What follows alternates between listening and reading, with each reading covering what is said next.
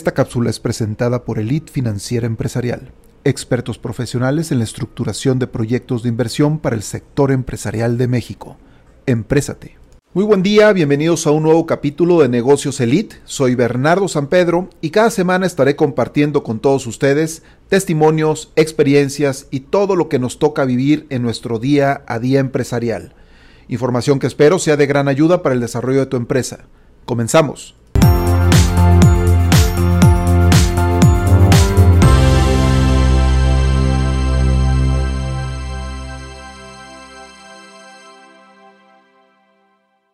Buen día amigos empresarios, emprendedores y agentes promotores del desarrollo económico de nuestro país. Amigos, ¿cuántas veces no hemos escuchado o inclusive hemos calificado a una persona, quizás en forma hasta peyorativa, con la expresión eres un cuchillo de palo?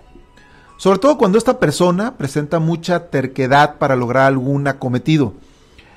Sin embargo, la expresión cuchillo de palo no es necesariamente una connotación negativa es también una forma positiva de pues, reconocer de alguna forma a alguien que lo estamos calificando como una persona sumamente perseverante. De esas personas que no quitan el dedo del renglón hasta alcanzar sus objetivos finales. Ya viéndolo así, creo que suena hasta pues un poco diferente, ¿no? Fíjense que la semana pasada dimos inicio a la estructuración de un proyecto muy interesante eh, en, todos los, en todos sus aspectos, o sea, muy interesante como negocio, el cual además puede llegar a ser un proyecto muy rentable en su operación. Y no solo eso, es uno de esos proyectos que adicionalmente a lo interesante del negocio y a la rentabilidad que ofrece, genera un impacto económico muy importante para uno de los principales sectores empresariales e industriales de esta zona.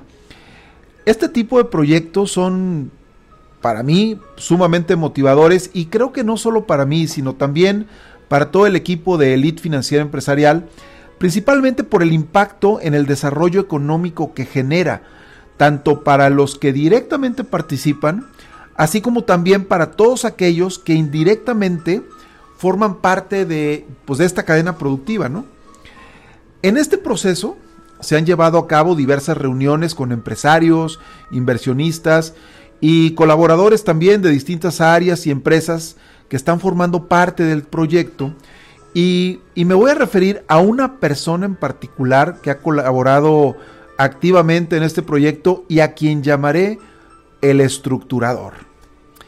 El estructurador, conjuntamente con otros miembros del equipo, ha venido trabajando en el diseño y evaluación del modelo de negocio, así como también pues en la definición de la ruta operativa que se requiere para, pues para que este proyecto suceda, pues para que este proyecto eh, llegue a buen fin y suceda bien, pues. En la última reunión que sostuvimos con los diferentes miembros del equipo de trabajo, una persona calificó a el estructurador como un verdadero cuchillo de palo. Un tanto en broma, un tanto con la típica queja que conlleva pues por la carga de trabajo que esto genera para todos los miembros del equipo, es decir, una persona que está detrás de todos, pues genera también eh, pues cierta carga de trabajo, ¿no? Que, todos están obligados de alguna forma a llevar a cabo, pero quizás también en el fondo con un, cierto reconocimiento a, a su tenacidad, ¿no? Platicando ya después y en un entorno un poco más relajado, ¿no? Durante la comida, la persona que calificó como cuchillo de palo a el estructurador comentó que realmente valoraba mucho a los empresarios que cuentan con un afilado perfil de seguimiento. Así lo mencionó. Inclusive comentó que de acuerdo a su experiencia, el éxito empresarial tiene un alto porcentaje de este ingrediente, el, ingrediente de el seguimiento, pues. En el capítulo anterior de Negocios Elite tocamos el tema de lo importante que es desarrollar pues una actitud que nos permita hacer que las cosas sucedan. Bueno, pues después de que el estructurador fue calificado como un cuchillo de palo, me llevó a la reflexión de que el disciplinado seguimiento de los proyectos es un elemento sumamente importante para hacer que las cosas sucedan. De hecho, es el camino que nos lleva al cómo desarrollar esa actitud de la cual platicábamos en el capítulo anterior, cómo nos lleva a desarrollar esa actitud que permitirá que logremos alcanzar nuestras metas. Un buen amigo me platicó una historia que se me hizo maravillosa. Este amigo pues, es un gran aficionado a las motocicletas y cuenta que desde que su hijo era muy pequeño, él le compró una pequeña cuatrimoto para ir a rodar con él pues por caminos boscosos que se encuentran en los alrededores de esta ciudad. Un día, mientras rodaba, llegaron a un punto en donde tenía que subir una colina, pues que presentaba una pendiente muy pronunciada. Platica que ambos se detuvieron a ver la colina que iban a enfrentar y su hijo le pregunta, inclusive le pregunta con gran temor, que cuál sería el camino a través del cual iban a subir dicha colina.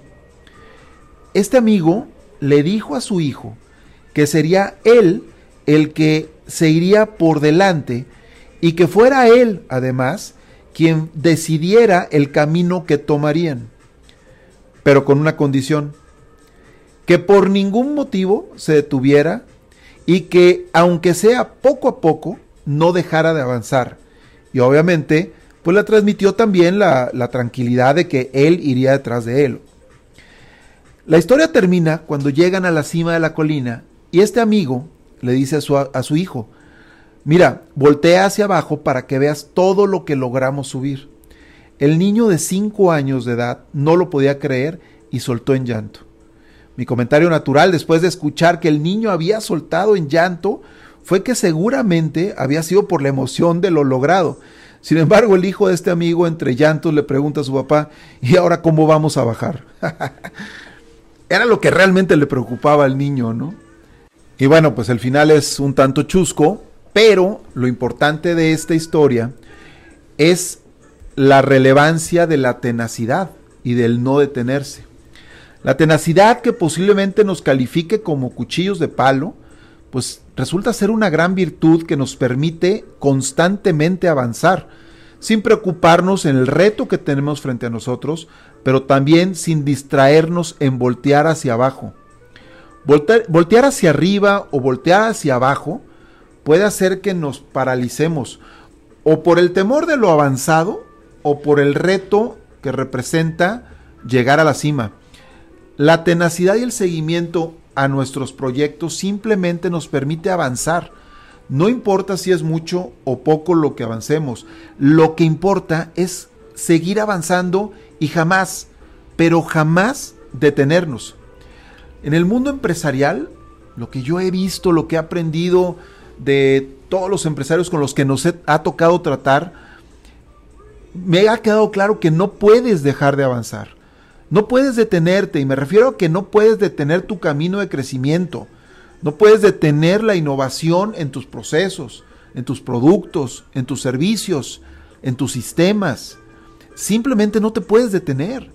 La vida del empresario es tan dinámica, es más, es constantemente dinámica. No hay tiempo para entrar en zonas de confort, ni tampoco para dormirse en sus laureles, porque la vida del empresario es de constante cambio, de constante cambio, de constante desarrollo y de constante evolución. Por eso, cuando alguien te diga que eres un cuchillo de palo, agradece el cumplido Seguramente eres un empresario que está haciendo que las cosas sucedan y seguramente estás haciendo que sucedan bien. Muchas gracias amigos por su atención. Espero que esta reflexión sea de gran utilidad para tu desarrollo empresarial y para el de tu empresa. Saludos y nos escuchamos en el próximo capítulo de Negocios Elite.